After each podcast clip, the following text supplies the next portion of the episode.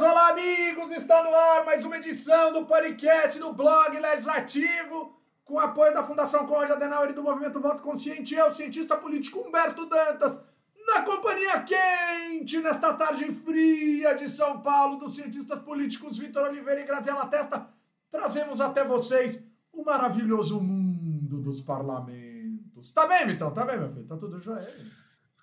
Hoje eu tô. É, semana, semana difícil aí, noites mal dormidas. E não tem nada a ver com a política brasileira, só uma garganta inflamada, uma gripe. Não era Covid, felizmente. Mas isso não significa que tenha sido menos chato. É, mas é isso. Vamos, vamos que vamos, que agora daqui para frente melhora. Boa, Vitão. Boa. Tá bem, Grazi? Tá joia? A Grazi hoje de verde tá chique de mais ponto. Estou verde planta hoje, estou ótima. Semana de Oscar do Xandão, que mobilizou a comunidade fofoca política brasileira. Vários momentos climão, vários, é, várias fofocas interessantes, várias fotos boas que vão ser usadas por muito tempo e várias repercussões né, em, tudo, em tudo que a gente está conversando, tanto de política quanto de eleições. Então, é, essas semanas de, de mega eventos são sempre interessantes. Por outro lado, tem um pouco de saudade do tempo que esses eventos é, ordinários eram não mais do que eventos ordinários. Então, eu estou em dúvida essa semana se eu estou é, um pouco entusiasmada com tudo que está acontecendo ou se eu estou um pouco assustada. Ô, Grazi, a gente já cantou essa música aqui outras vezes, mas ela volta, né? Porque sucessos voltam, né? Tchutchuca! Tchutchuca do Centrão! Tchutchuca! Tchutchuca do Central. Rapaz, o homem ficou bravo. Agora, Vitor, ele não ficou bravo com o Tchutchuca do Centrão. Cara, o vídeo é nítido. Ele ficou bravo com o covarde, corrupto, não sei o que. O cara começou a gritar. Mas o Tchutchuca do Centrão, cara, eu acho que ele gostou, velho. Se tivesse alguém filmando pra lançar no TikTok, o Bolsonaro tinha mandado um... Não? É, esse sample de funk tá ótimo, Bertão. Acho que você já devia lançar um clipe do Condizila, inclusive. É, enfim, eu, eu queria dar umas, fazer, na verdade, restabelecer aqui a verdade, né? Porque o primeiro a utilizar essa expressão foi o Zeca Dirceu lá atrás, né? E, e as pessoas esqueceram disso. E como são poucos os notórios descendentes de Cruzeiro do Oeste, terra de onde meu pai nasceu e de onde vem Zeca Dirceu, eu acho importante fazer esse reparo no momento em que passa o caminhão dos bombeiros aqui perto de casa. Sim. Mas, é, agora, esse negócio, essa presepada aí que aconteceu em Brasília, é, tem a ver também com essa uma coisa que a gente vai ver muito intensamente nessas eleições, que é, são esses TikToker, influencer, não sei o quê, tentando ganhar um segundinho de fama, entendeu? Eu, a, as pessoas que nos escutam aqui sabem que eu tenho é, menos dois de simpatia pelo Bolsonaro. E não é nem zero. Então, assim, não é, é, não é uma questão de defender o Bolsonaro, mas é sim de dizer, cara, o, é, esse, esse cidadão aí, ele já fez besteira, ele fez, por exemplo, no acampamento Terra Livre, que é que reúne indígenas do Brasil inteiro para se manifestar e, e ocupar Brasília ele fez um monte de barbaridade. Então, assim, esse cara é um, é um babaca. Tá? O fato dele estar tá usando a camisa do São Paulo, meu time, aliás, mais um ano passou-se e o Bolsonaro continua sem usar a camisa do São Paulo. Acho lindo. E, é, e por se tratar também do Bolsonaro, não é questão de, de. Eu não vou. Ele não ganha minha simpatia automática. Acho que do ponto de vista da praxis política, óbvio que a resposta do Bolsonaro foi ridícula, o político, a pessoa pública precisa estar tá, é, preparada para lidar com esse tipo de situação. Mas ali eu fiquei com, eu fiquei com uma, é, um receio de duas coisas. Cara, aparato de segurança zero, né? Assim, é, aparentemente 2018 não serviu de aprendizado para ninguém ou estão querendo forçar a barra de alguma coisa. Segundo, é, cara, é uma forma de fazer política. Opa, tem alguém abrindo alguma coisa aí. Uma forma de fazer política. Humberto flagrado comendo bala. É, é uma forma de fazer política bizarra, mas que se liga muito no que é a comunicação hoje em dia. Coisas rápidas, rasas em formato de vídeo uh, e que é, são replicadas para você ver ad infinitum o mesmo formato de diferentes pessoas. Então eu imagino que foi só o começo. E, e, e, é muito ruim, acho que vai empobrecer o debate, cara. Mas é como a gente como nos empobreceu essa semana, né? Assim, por mais que eu ache legal a piada do, do do Centrão e não sei o quê, quero ver qualquer presidente chegar lá agora, ano que vem, com orçamento secreto e não ser Tchutchuca do Centrão. Boa sorte, meu querido. Pois é. Então criamos, Grazi, criamos o fã-clube dos Tchutchuca do Tigrão, do, do Centrão, dentro do Congresso Nacional. Temos lá os nossos 594 fanqueiros, né? E aí agora temos 220 milhões de Tchutchucas do Centrão, né? Porque no fundo, no fundo, né, se o orçamento é o que faz com que alguém seja tchutchuca do Centrão, e o orçamento é público, o orçamento é nosso. Né? E aí eu tô com o Vitor, cara. Simpatia por esse governo, não sou obrigado a ter e não tenho. Né? Qualquer pessoa que nos ouviu aqui duas vezes, ou uma vez e meia, ou meia vez, já descobriu que a gente não tem nenhuma admiração por essa porcaria que nos governa. Mas o que, que vai fazer, né, cara? Porra, também dizer que não vai ter outro, não. Agora, Grazi, diz uma coisa pra mim, Grazi. É, o rapaz estava com a camisa de São Paulo. A ao que tudo indica, esta será uma das únicas, se não a única camisa de time gigante que o Bolsonaro não vai usar. Se ele sair do poder sem vestir a camisa do São Paulo, a gente, os São Paulinos e nós três aqui, os somos, teremos motivos para pedir para a diretoria estampar a sexta estrela no, no, no distintivo de São Paulo, Grazi? O que, que você acha disso? E agora falando sério, isso aí é o que o Vitor falou, cara. É gente que fica tentando buscar notoriedade e tal. E eu acho isso tão em primeira pessoa, tão chato, é tão tosco, é tão dessa geraçãozinha boba, cara. Nossa, eu não consigo respeitar. Falando sério, eu não consigo achar graça nisso. Apesar de a gente estar tá rindo aqui e tal, mas eu não consigo achar. Na hora do sério, eu não consigo achar graça. Agora, quantidade de deputado que tá fazendo a mesma coisa, hein, Grave? Tem uns deputados, rapaz do céu, que eu queria passar um pouco mais de vergonha nessa campanha. O que vai ter de gente passando vergonha no TikTok nessa campanha? Que bobagem. O Miguel Duarte acaba de chegar aqui com a sua franja genial. Fala, Grazi. Pois é, Humberto, mas assim, é, fazendo uma defesa, a, o, o Vitor falou um pouquinho dessa comunicação rápida e de, de coisas que são repetidas. Humberto falou que, é, que isso é coisa dessa geração. Gente, o que é jingle? Jingle é uma, uma realidade eleitoral desde, a, desde que o rádio é rádio, né? E, e, era uma comunicação rápida, muito pouco, muito pouco, que dizia muito pouco da candidatura e que, e que ganhava ali no, na, no elemento festa, né? eu tenho a sensação que a gente tem uma, uma relação com as eleições que é muito de festa de celebração. Né? A coisa do TikTok das dancinhas, ela é, se adaptou a uma coisa que a gente já tinha. Eu nem acho que isso seja um problema em si, não é. O problema é quando esvazia outras dimensões, né?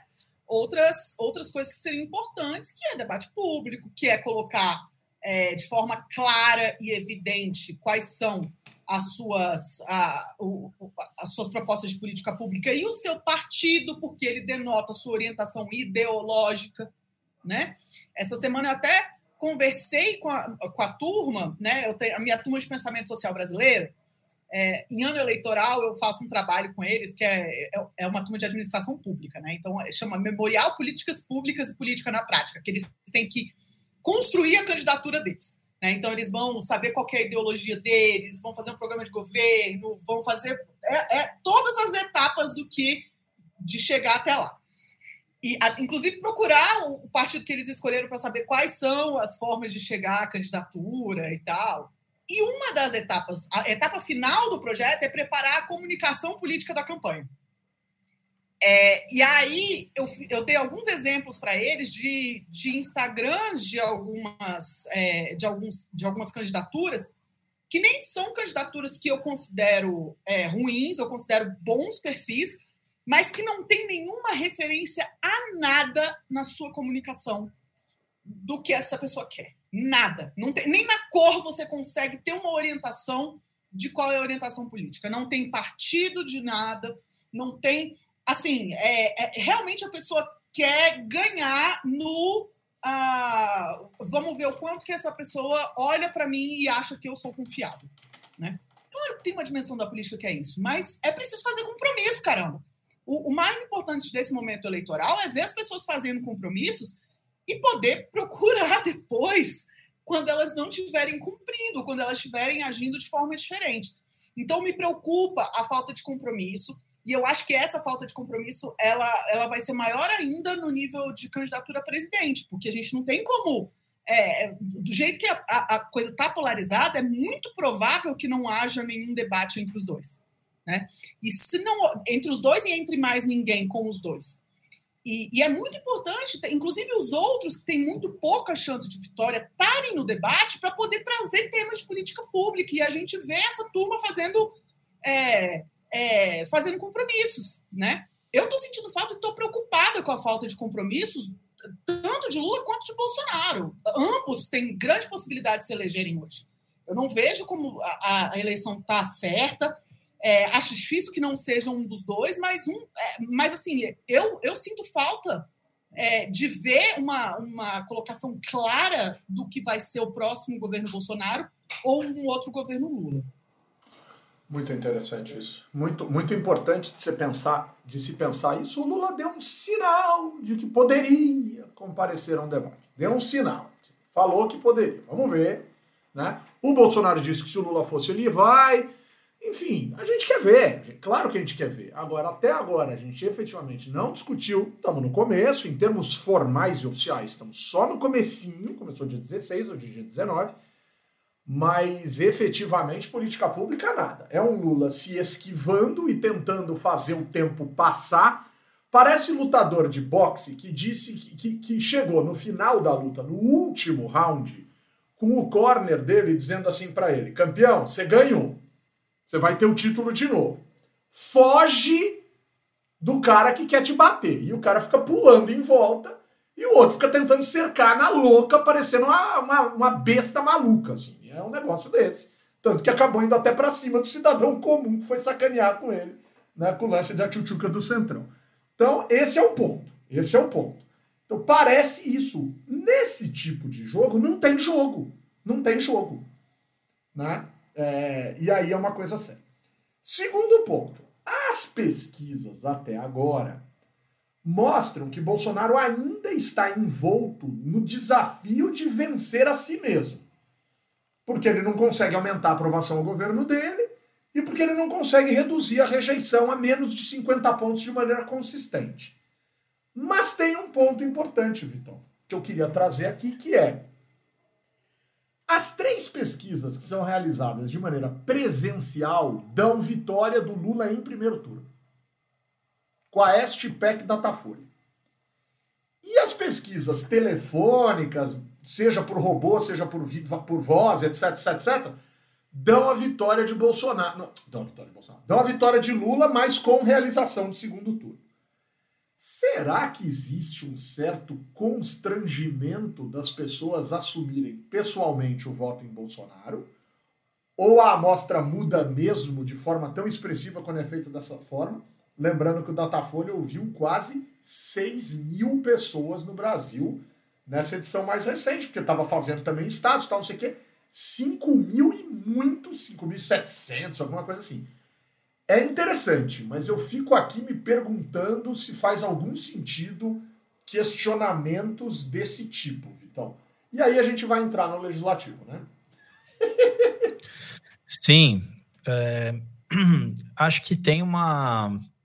A gente está constatando né, essa diferença na, nas pesquisas, especialmente em função é, da origem, né, da, do, ou melhor, da seleção da amostra, né, de como ela é selecionada uh, e da maneira como é feita a entrevista, né? Isso de fato tem sido algo bem consistente. Eu já é, é, tenho falado disso bastante, assim, esse viés pró-Bolsonaro que algumas pesquisas têm. A, a, minha hipótese principal, honestamente, é de que você tem, você tem um problema no Brasil de, de, de domicílio e acesso à telefonia e de disponibilidade para atender também o telefone e responder esse tipo de pesquisa.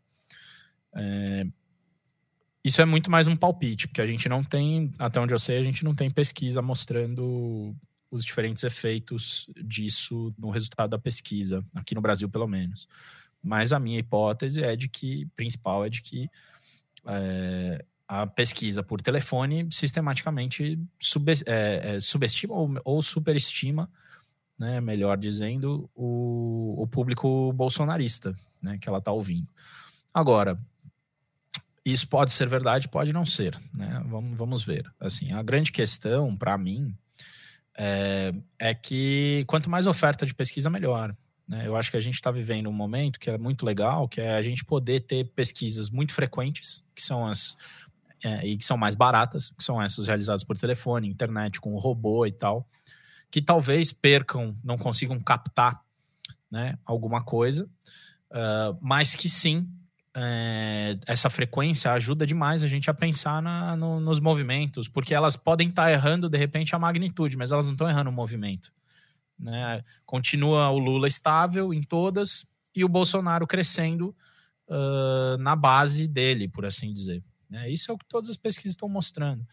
Então, assim, eu acho que, independentemente da chance de ter é, primeiro, é, vitória no primeiro turno, eu acho que o quadro consolida, para mim, a principal leitura, o principal insight que a gente tem que tirar.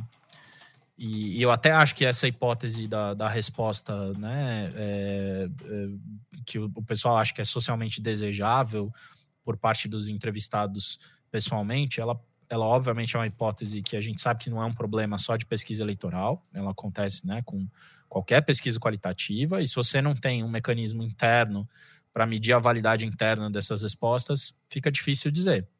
Né? É, mas dá, até, até daria para captar isso na, nas pesquisas. Né? Aí talvez seja um papo legal para ter com, com o pessoal que está passando essas pesquisas e formulando os questionários para ver se eles estão colocando alguma perguntinha para fazer esse controle, que pode ser interessante também. Né? Uh, mas aí tem que fazer toda a pesquisa. Enfim, independentemente disso, eu tenho essa impressão, minha hipótese é essa: as pesquisas por telefone superestimam é, o eleitorado de renda mais alta, e esse eleitorado, uh, especialmente o eleitorado de renda média, está votando mais no, no, no Bolsonaro. O, o, eleitorado de renda mais alta vota mais no, no, Bolsonaro, embora algumas pesquisas tenham mostrado que o Lula cresceu bastante também. Uh, e uh, por fim, assim, eu acho que o principal insight que eu tinha, que eu estava falando, é, é, que o Bolsonaro está consolidando a posição dele como antipetista. Eu acho que é isso, mas ele não está conseguindo tirar o Lula do lugar onde ele está, que é um lugar muito sólido. Eu fiquei muito impressionado é, é, com o desempenho do Lula na, na, na espontânea. Né? Obviamente, espontânea não é simulação de eleição, porque eleição não é resposta de questionário top of mind, né, de pesquisa de marketing. Eleição é, é praticamente uma, uma, uma, enquete estimulada, uma pesquisa estimulada, quer dizer. Né? Você chega na, na, onde você vai votar, tem a lista dos candidatos, né, tem santinho, a, a eleição é estimulada, não é espontânea. Mas a espontânea mostra que você tem aí, sei lá, 80%, quase 90% do, da intenção de voto é, da estimulada do Lula, tá dando na espontânea também. Isso é uma, é uma solidez, assim, cara, muito grande. Ele tá perto da vitória no primeiro turno na espontânea.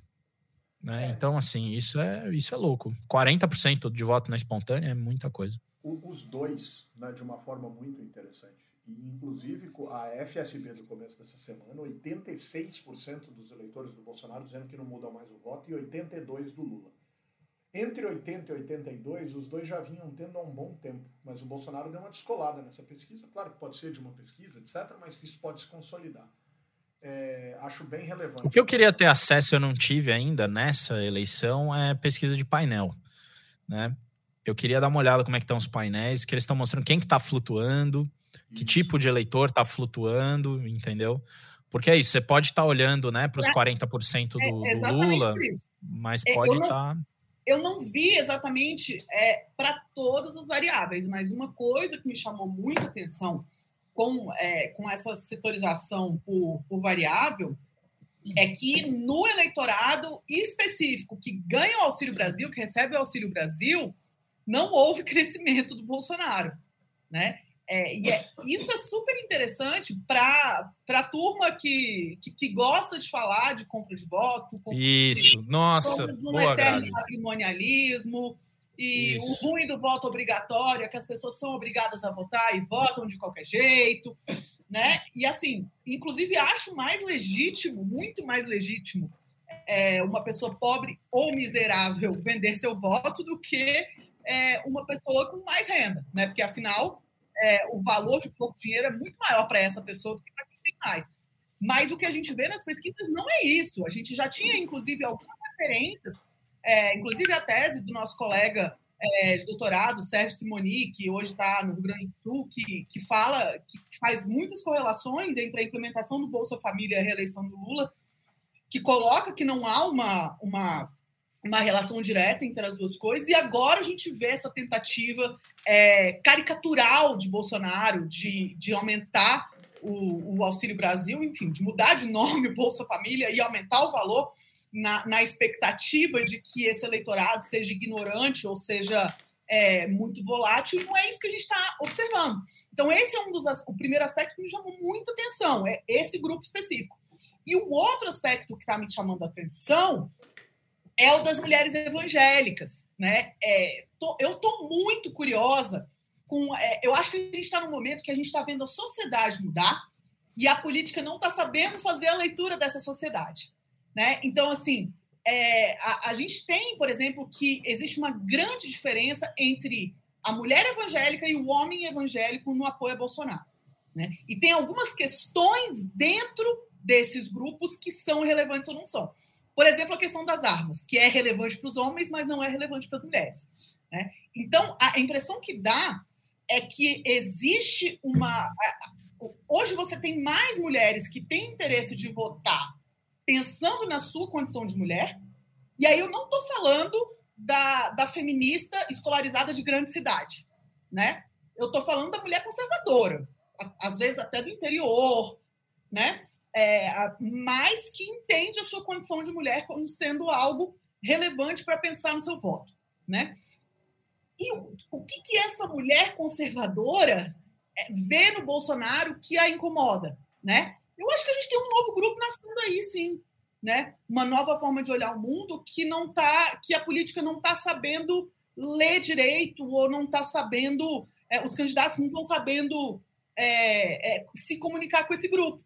Né? Então, as mulheres evangélicas são uma fatia que me interessa muito ver no que vai dar para meio que tirar a temperatura de como está a sociedade. Assim, né? Acho que a eleição é legal para isso também. Muito legal. Pô, Grazi, tem uma. Deixa eu só, só mais um comentário, Humberto.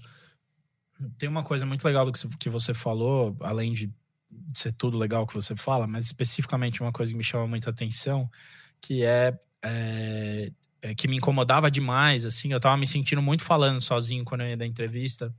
Quando eu perguntava, ah, mas e o efeito do Bolsa Família? Não é compra de votos? Não é... Eu sempre falo, cara, óbvio que vai ter algum efeito porque você tá jogando o dinheiro do helicóptero no bolso das pessoas. Isso daí vai ter alguma coisa que vai.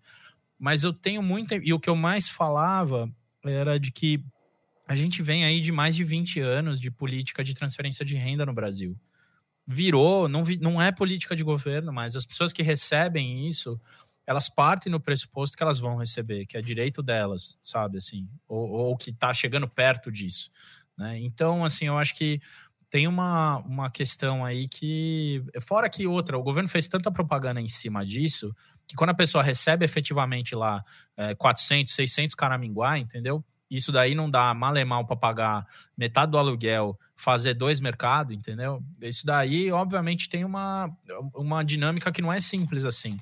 As pessoas, acho que é, forçaram demais a mão né, nessa história e, e desconfiaram demais da, da, inteligência do eleitor.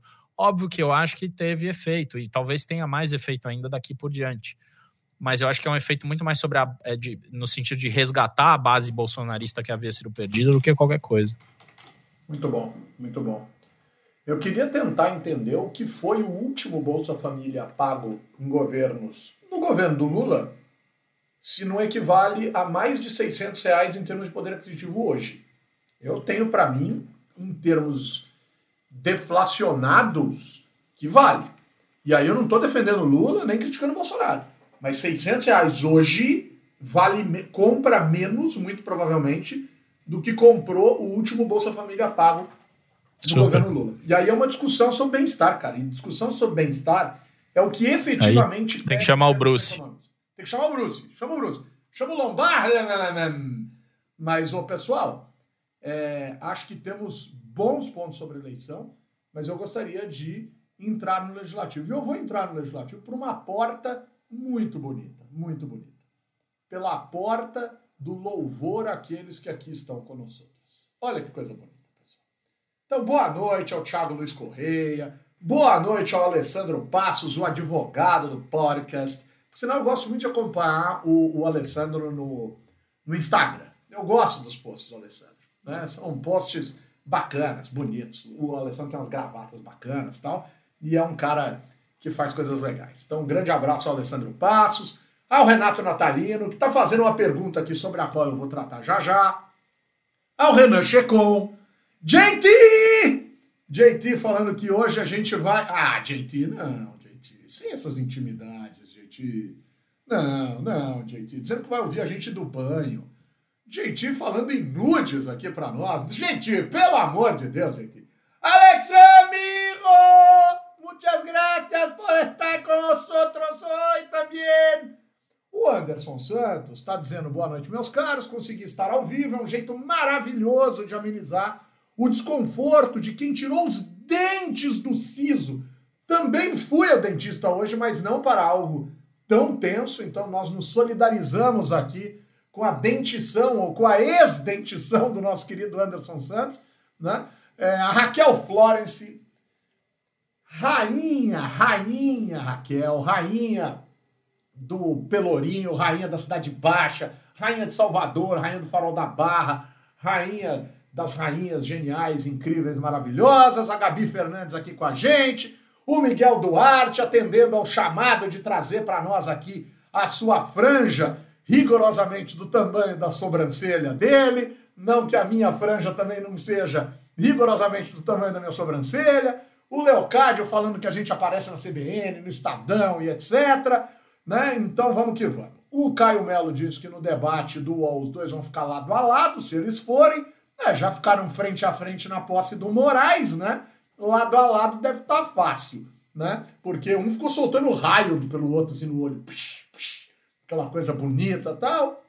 O Alex Rand disse que não acredita nessa coisa de vergonha na hora da pesquisa, né? Uh, o Caio está dizendo que a faixa de renda. Né, é, o Caio está aqui dizendo que concorda com o argumento do Vitor em linhas gerais. Né? A Gabi está falando das pesquisas nos Estados Unidos e eu vou pegar esse ponto da Gabi. Pessoal, só para lembrar vocês, e eu duvido, duvido que exista algum país do mundo que tenha feito isso que nós fizemos até aqui. Pessoal, entre janeiro e o Datafolha de ontem, 82 pesquisas. 82 pesquisas para presidente da República.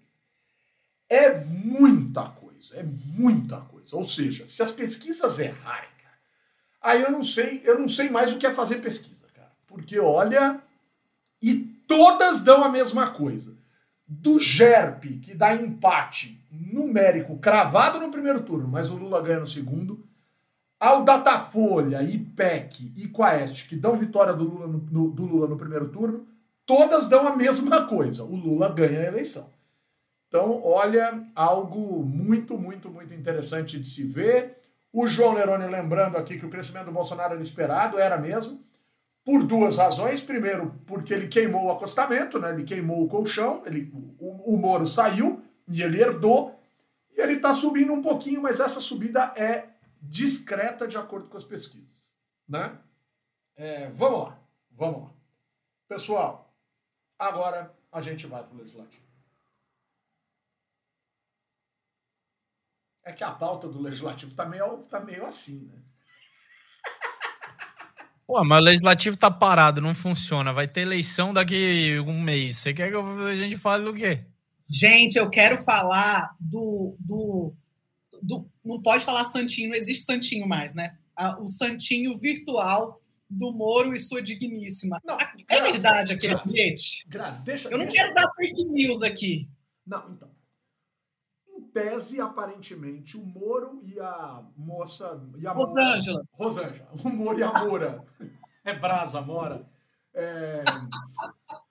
O Moro e a, e a, e a Sampa eu vou chamar ela de Sampa, porque ela gosta de chamar São Paulo de Sampa, ela não sabe nem onde fica isso, né? Porque definitivamente daqui ela não, daqui ela não é. O Moro e a Sampa, em tese, aparentemente, estão fazendo campanha juntos. Só que o Moro é candidato a senador no Paraná. Por sinal, essa semana o Deltan Delagnol declarou apoio para o Álvaro Dias. Eu tô achando engraçadíssimo. Eu adoro gente unida, grupo unido. Essa galera que quer salvar o Brasil da corrupção. Eu adoro essas coisas, eu acho incrível. Mas, pessoal, aparentemente. Olha a palavra. Aparentemente, o Moro e a Sampa resolveram fazer campanha juntos e com os números. Depois vem imbecil, e aí eu não estou chamando eles de imbecil, obviamente, mas depois vem imbecil que diz: ah, eu digitei um número na urna eletrônica e apareceu outro. A urna eletrônica é do mal. Cambada de imbecil. Então, assim, se uma candidata por São Paulo, por Sampa, e um candidato pelo Paraná que são cônjuges, fazem campanhas juntos, é óbvio que vai ter eleitor que vai achar que pode votar nos dois e vai dar besteira. E quem vai pagar a bodega do pato é a porra da coitada da urna eletrônica, Graziela Guiotti Testa Bruzzi. Eu amo que conge virou um vocabulário popular brasileiro. Eu queria fazer esse comentário sobre a sua fala. Eu acho isso maravilhoso, esse neologismo é, pós-Bolsonaro, pós diga. Conge não sobe no toco.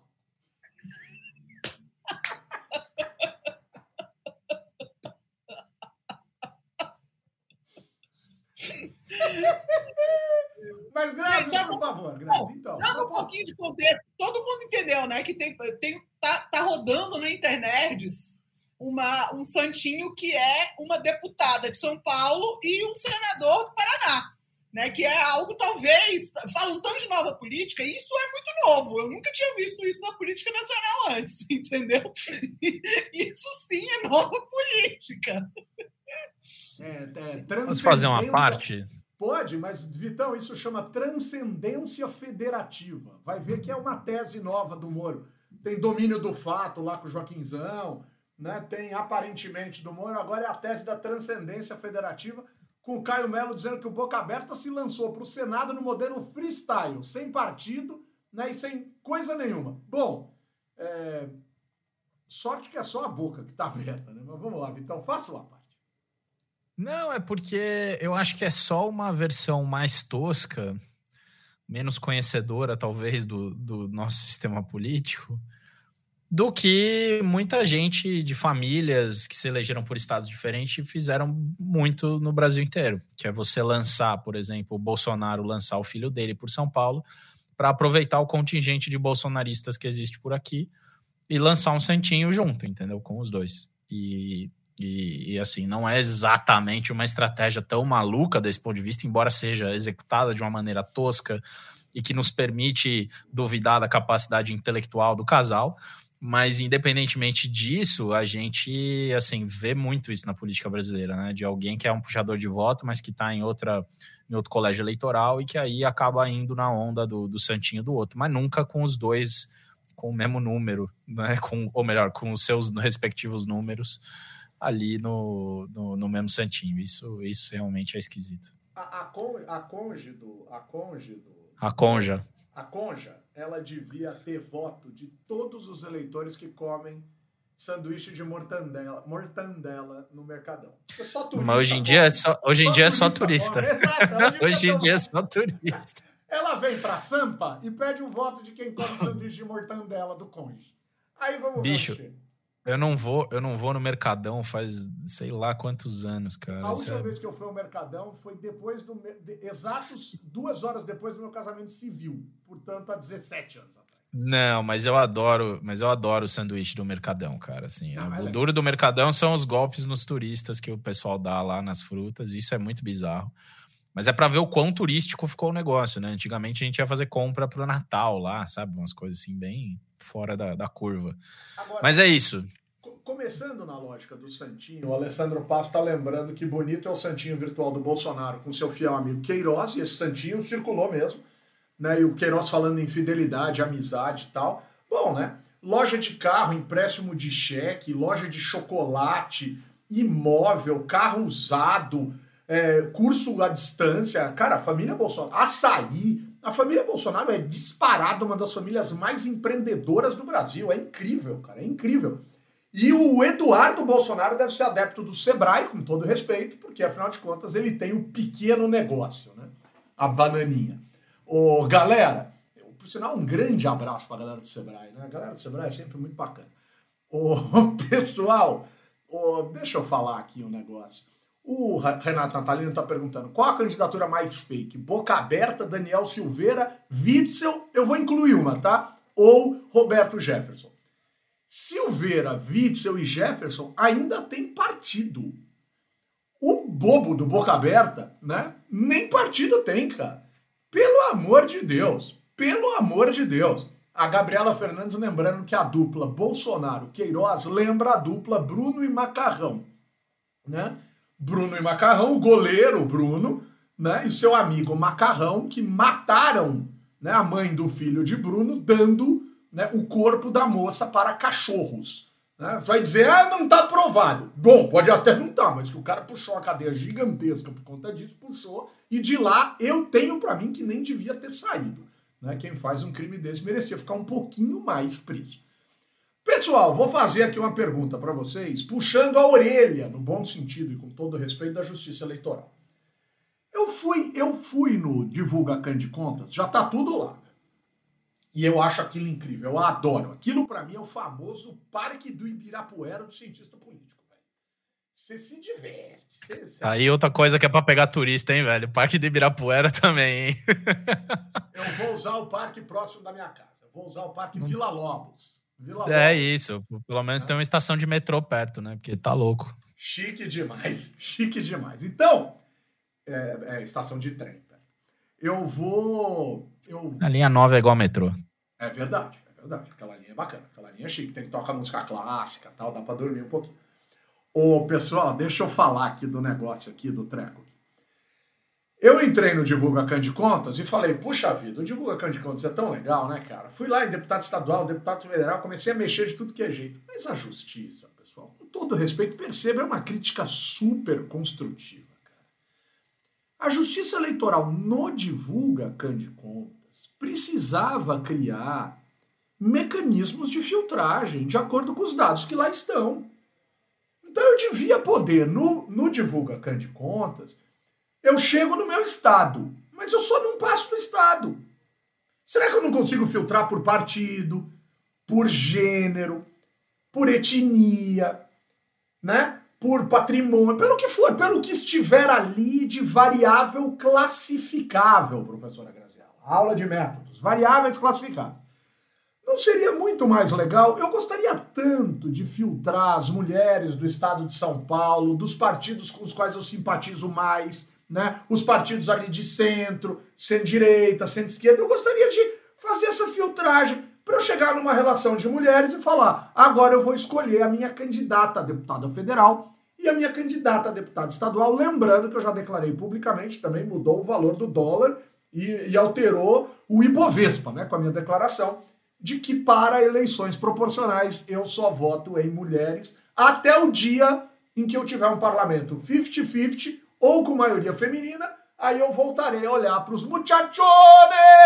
Hein, Grazi? Custa, Grazi? Sim, podia ter mais, é, mais. Quanto mais informação e mais, é, é, mais granulada ela tiver, melhor, né, Humberto? Sempre é assim. É, queria que a maior parte das pessoas tivesse, fizesse esse movimento também de, é, de, de, ir atrás, de buscar os votos, mais granulada, gente. Granulado é, é, é isso que o Humberto falou, de você buscar variável com outra variável. Né? A gente sabe que um dos problemas do governo aberto não é só a disponibilidade de dado, é como o dado é disponibilizado. Eu fico falando e vocês ficam me sacaneando no chat. É muito difícil isso nesse podcast. É o Humberto, é o Humberto. Vocês nada. É a Halim, é a Halim, é a Halim. Pior é que ele fica botando comentário como tá se fosse o do Legis. Ele fica botando aqui no YouTube comentário como se fosse pelo, pelo é, é, do, do canal. Porque ele não quer admitir a paternidade da piada de tiozão, entendeu? Esse é o problema. Você um, tá, tá faltando hombridade. Eu estou falando de falta de transparência. E você está se escondendo por trás do perfil do legislativo. Isso é uma vergonha vergonha, acabou de voltar do estrangeiro. Não aprendeu Voltou de nada. Oxford, não aprendeu nada. Desequilibrado, desequilibrado. Não aprendeu nada, de porra nenhuma. Do, do, do estrangeiro. Foi pra Oxford e não voltou com nada. Voltou só com três copos roubados de bar dentro da mala. Pilantra. Mas falando sério, gente, essa coisa, Humberto, isso que você está colocando é um dos desafios do governo aberto, é de, da gente conseguir ter um, o, o dado ser disponibilizado de uma forma mais familiar do que ele normalmente é. Porque muitas vezes é, até o dado é disponibilizado, mas ele vem de uma forma tão é, pouco sistematizada que você não consegue é, usar, né? E, e, assim, tem, tem alguns níveis muito piores, né? Eu já recebi, eu já pedi dado que eu queria uma planilha e chegou um grande documento de PDF. Né? Eu falei, bem, o que, que eu faço com esse PDF de 400 páginas? Né? Provavelmente esse dado existe planilhado. Então, é, é, é um dos desafios do, do, governo aberto e de maior, é, de maior transparência desses processos. Mas eu acho que, assim, um, um, um, aviso que fica, que eu não sei nem se é o caso de falar do público do legislativo, que eu acho que, por definição, o público do legislativo é um público que deve estar com um voto bem informado para o legislativo né? Mas é, quem dera todo mundo fizesse uma pesquisa desse tipo é, antes de tomar a decisão do voto, né? A Votorantim, pelos 100 anos da empresa em 2018, pegou todo o Divulga Candy e criou um aplicativo que te permitia fazer esse filtro. Mas vamos combinar, pessoal? A, a iniciativa privada não, faz, não, precisa fazer isso. Foi incrível.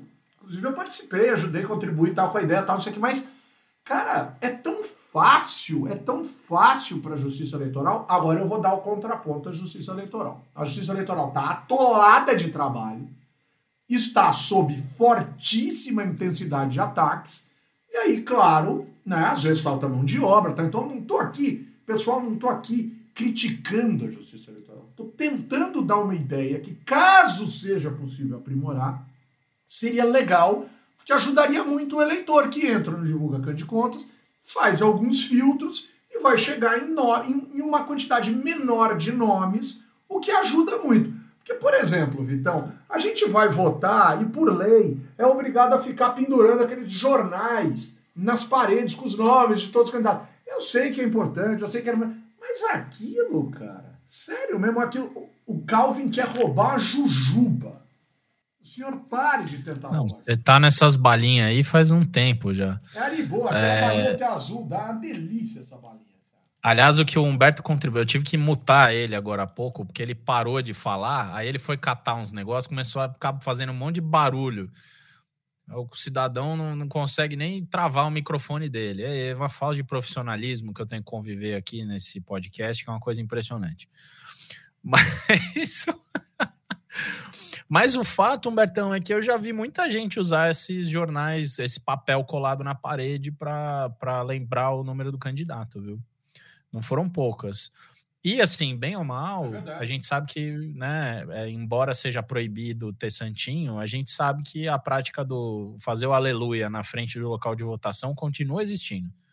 Né? Inclusive, a gente vê muita gente que ainda é, se utiliza desse expediente para decidir seu voto. É, é, triste, mas é, mas é verdade. Assim, eu acho que é, o desperdício de voto no Brasil é um fenômeno muito mais preocupante que a compra de voto. E a gente só vê as pessoas preocupadas e justiça e coisas do tipo com compra de voto. É igual distribuição de água no Brasil, né? O povo ficar preocupado com os seus seus 5 ou 7 minutos que você gasta no banho, que você tem que cronometrar, mas 40% da água escorre pelo ladrão, porque o sistema é, é, é ineficiente. Né? Então, assim, eu acho que até um pouco disso aí do, no problema da maneira como os, os eleitores escolhem.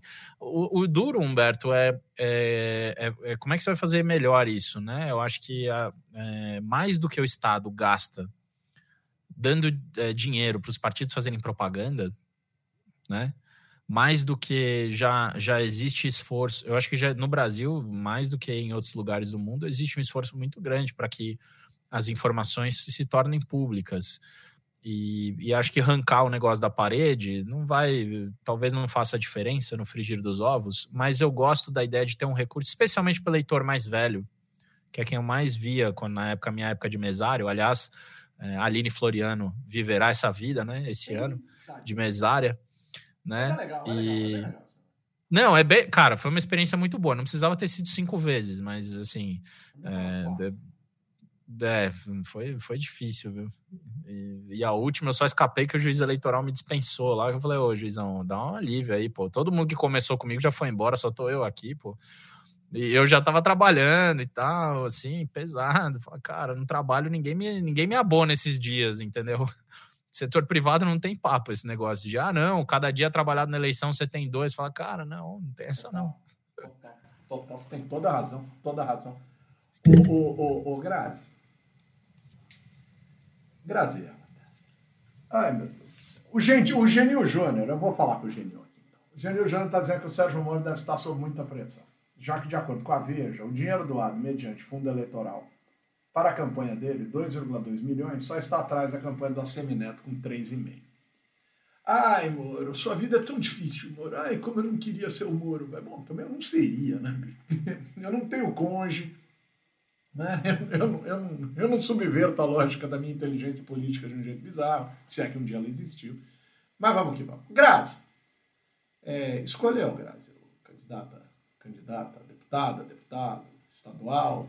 Não, distrital. A Grazi não vota para deputado estadual. A Grazi só vota para deputado distrital. E deputado federal, senador. E Grazi, na sua vida, você já votou para vereador? Já. Eu só já votei para vereador porque o meu título já esteve em São Paulo. Uma, o período que eu morei em São Paulo, eu, eu transferi o título. E aí, depois que eu voltei, eu transferi de volta. E, e quando, olha, vejam bem, quando eu morava em Cambridge, eles estimulavam a participação é, de undocumented no, no processo é, de escolher. É, e tinha um, é, Cambridge, o pessoal brinca que é People's Republic of Cambridge. Tem Cambridge? People's Republic é tipo uma, uma brincadeira, que é uma república socialista, assim, que a coisa mais à esquerda nos Estados Unidos é a cidade de Cambridge. Não, mas, mas eles estimulavam no, nos caucus, naqueles processos town hall e tal, essas coisas, ou na eleição town mesmo? Hall. Porque na eleição town mesmo, hall. como é que você se registra? Mas a, a, o, a administração municipal, local, tinha um monte de decisões que passavam por isso. E as eleições, efetivamente, é, eles pediam que as pessoas se envolvessem de outras formas. Quer dizer, eles não podiam fazer nada em relação ao registro eleitoral que é federal. Entendi, entendi. Quer dizer, quem, quem processa é o estadual, mas quem permite, quem pode ou não pode, é o federal. E também Cambridge praticamente só tem estrangeiro, né? Isso é uma outra característica. Pessoas documentadas em Cambridge são uma porção muito menor. Então, quem participa politicamente, a maior parte das pessoas, não são sequer americanas. Então, mesmo lá, eu tive minha porção de, de participação. O, o, Rafa brinca que eu estou sempre a, a, um passo de me tornar síndica do condomínio. E ele não está mentindo, é verdade. Mas ainda bem, até hoje eu consegui é, desviar dessa bala. A, a Grazi morou em Cambridge porque ela estudou em Harvard. Eu tive uma vez um, um coordenador. Agora fala a versão, agora fala a versão normal para as pessoas entenderem, né? Porque eu não entendi Harvard, nada do que você falou. Harvard, Ah, Harvard. Entendi, entendi. então, eu trabalhei numa faculdade que um diretor falou assim: todos nós precisamos. Ele tinha uma voz assim mesmo. Todos nós precisamos nos unir aqui nesta faculdade para que um dia possamos ser uma potência internacionalmente conhecida, tal qual Harvard. Todo mundo ficou olhando, tipo, cara, que esse cara tá ficando... Cara, parece muito dublagem de filme da sessão da tarde, velho. Eu levantei a mão e falei, ô professor, se a gente conseguir ser aquela outra ali do outro lado, vai ser tão legal. Vocês estão igual o legislativo de, de recesso branco, né? Recesso informal. Eu vou até ler o comentário da Jussara aqui que eu achei interessante para a gente voltar um pouquinho para. Volta para a pauta. Boa, Grazi. Mas manda um beijo para pauta que não existe. Manda um beijo para o Carol Linder, Grazi. E aí você fala da Jussara. Pronto, a Grazi vai Um beijo para Micael Linder. A Jussara fez um comentário interessante que o número de mulheres eleitas está caindo, principalmente por falta de financiamento de campanha, né? Que os partidos de direitas conseguem eleger mais mulheres por financiar mais. Jussara, essa semana saiu é, alguns dados sobre o patrimônio dos candidatos também, né?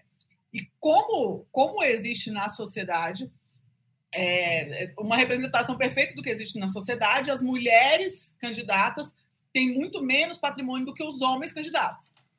É, e aí o resultado disso é que elas têm menos grana para investir na própria campanha. Né? A gente sabe que depois que diminuíram o financiamento é, empresarial, o financiamento de pessoa jurídica, campanhas, o autofinanciamento ficou muito mais relevante.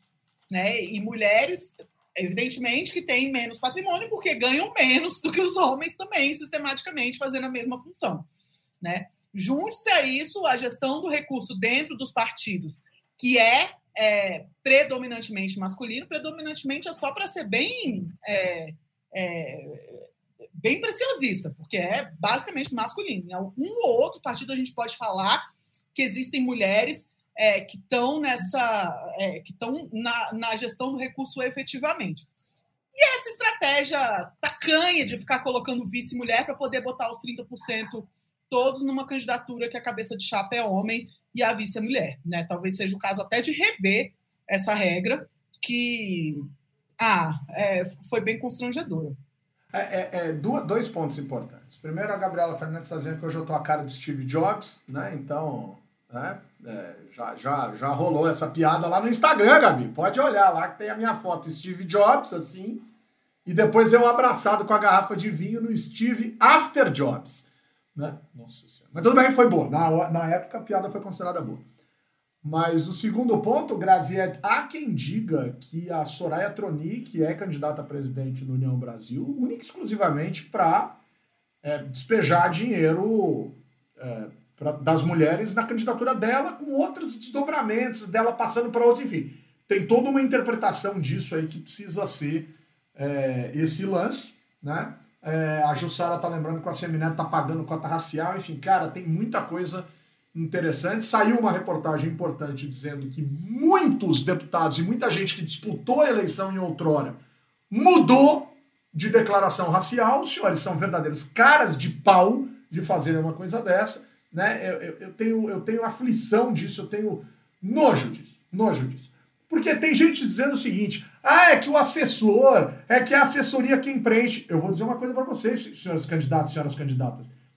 Se vocês entregam preenchimento de informação oficial para assessor e não conferem, vocês vão me desculpar. Vocês estão correndo o risco de cometer crime lá na frente. Eu me lembro do senhor Paulo Scaff, que apareceu numa, num divulgação de contas com ensino médio completo, que é o que ele tem, né? igualzinho, por exemplo, a pessoas que normalmente quem chegou no nível econômico dele desqualifica e na eleição seguinte, ensino superior. E o jornalista pegou e foi perguntar. Falou, e aí ele ficou todo sem graça falou: não, foi erro do assessor.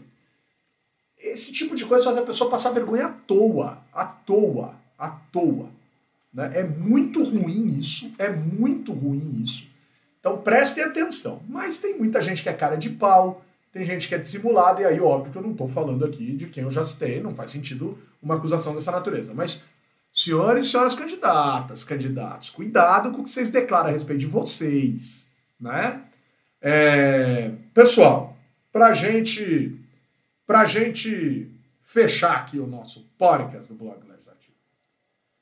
É, Graziela, ah, tem um último ponto. O senhor Tiririca teve um número roubado pelo Bananinha. Estou para falar disso faz tanto tempo. O 2222 agora é do Bananinha né? não é mais do, do, do Tiririca. Só que existe uma determinação da justiça de que o número é nato. A candidatura não é nata, mas o número é nato. Na verdade, não é nato, mas é indicado que se mantenha. Que o candidato que usou o número tem preferência. Aí a minha pergunta para o senhor Francisco Everardo: você anda revoltado aí porque perdeu o número? Mas se o senhor quisesse entrar na justiça, o número era seu. Queria saber o que, que te deram para o senhor ficar é, para o senhor ficar manso. Graziela Testa, me dá um abraço virtual. Ah, caiu no conto do microfone fechado. Tá muito tarde para isso, né? Não tenho mais idade para isso. Será que eu tenho um abraço? Gente, essa semana foi tão louca. Eu estou assim com essa cara de anteontem por causa dessa semana maluca. Você tá bem, é... hoje, Graça. Você tá de verde, você tá bem, você tá bela, Graça. Tá bacana. Verde me faz bem. Verde me faz bem. Bom, eu quero mandar um abraço para os nossos queridos ouvintes, então. Eu quero mandar um abraço para Gabriela Fernandes, que a gente teve uma conversa boa essa semana é, no Instagram sobre é, literatura, enfim, sobre alguns livros. Para a Jussara também, que eu tô, tô gostando que agora a gente está tendo algumas ouvintes mulheres. Nosso público era muito masculino, né? Sim. E eu gosto muito né, dos homens que escutam a gente, mas é muito bom a gente ter também é, mais participação. A gente sabe também que as mulheres participam menos, mesmo que elas estejam presentes nos ambientes. Então, é, as mulheres que estão ouvindo a gente, falem aqui no chat, conversem, tragam para a gente. Vai ser é muito bom ouvir vocês também. E, enfim, né, agradecer todos os ouvintes que, que fazem esse podcast, que faz não sei o que eu sou também, né? Que me faz crescer tanto. Chique demais, hein? Chique demais. Demais, demais. Vitor Oliveira, me dá um abraço virtual? Sim, senhor. Mandar um abraço para minha querida amiga Priscila Carnier, que é médica, ajudou a cuidar de mim essa semana aí. É, e, enfim, um abraço para todos, todo mundo que trabalhou comigo que trabalha comigo, na verdade, que segurou a onda essa semana. Queria mandar um abraço também genérico para a turma do Advocacy Hub desse semestre, que essa semana eu tinha duas aulas para dar para o pessoal do Advocacy Hub sempre muito legal, mas eu não consegui. Então a gente deve repor essa aula em breve. E, enfim, acho que é isso. Halin, Halin, Halin, com lápis labial en las uñas, en ton de violeta, Halin, dígame, Halin, de não um abraço virtual, Halin. É, vou deixar um abraço para duas amigas, para Rafaela Sales e para Mariana Pessoa. E para vocês, gente, também. Chique. Chique demais, Valim. Eu vou mandar um abraço. Os meus abraços hoje vão ser abraços acadêmicos. acadêmicos. Um abraço, professor Marco Antônio Teixeira, com quem tive a honra e a alegria de almoçar ayer em FRV. Muito bem. Eu vou me associar nesse abraço também. Boa. Pega, cara. Pega, cara. Vou mandar um abraço para o professor Heron do Carmo, professor aposentado do Departamento de Economia da USP, com quem tive a honra de almoçar hoje. Heron, para mim, é meu pai intelectual, cara. O Heron é, é simplesmente incrível, incrível, incrível. E um abraço para o meu querido Mário Ernesto Humberg, que também foi um dos chefes mais geniais que eu tive na minha vida e que foi chefe da minha mãe por muitos anos. Minha mãe se aposentou e eu fui trabalhar na empresa que ela trabalhava. Um dia eu conto essa história aqui. Então, vou deixar esses três abraços muito especiais para essas três figuras queridíssimas que uh, têm uma, um impacto intelectual sobre a minha formação e minha cabeça, que é um negócio incrível. E olha que o tamanho da minha cabeça não é pequeno, hein? Com apoio da Fundação Conrad Adenário do Movimento Voto Consciente, eu, cientista político Humberto Dantas, responsável por tudo aquilo que digo, tchuca, coloco ponto final em mais uma edição do podcast do Legislativo Tchutchucando Central. Beijo, Ralim! Beijo, gente. Até semana que vem. Beijo, Viton! Gente, valeu. Um, beijos e abraços para todas e todos. Até a semana que vem. Beijo, Grazi. A Grazi, a Grazi tá um gramado hoje, Grazi. Tá incrível esse verde, Grazi. Tá bonito demais. Bom fim de semana, pessoal. Estamos aí pensando nas matas e na defesa do meio ambiente, da sustentabilidade hoje. Vai cantar, Vanessa da Mata, hoje, Não? Não, não, é, é demais. É demais. Tá, tá um passinho antes desse. Então, calma.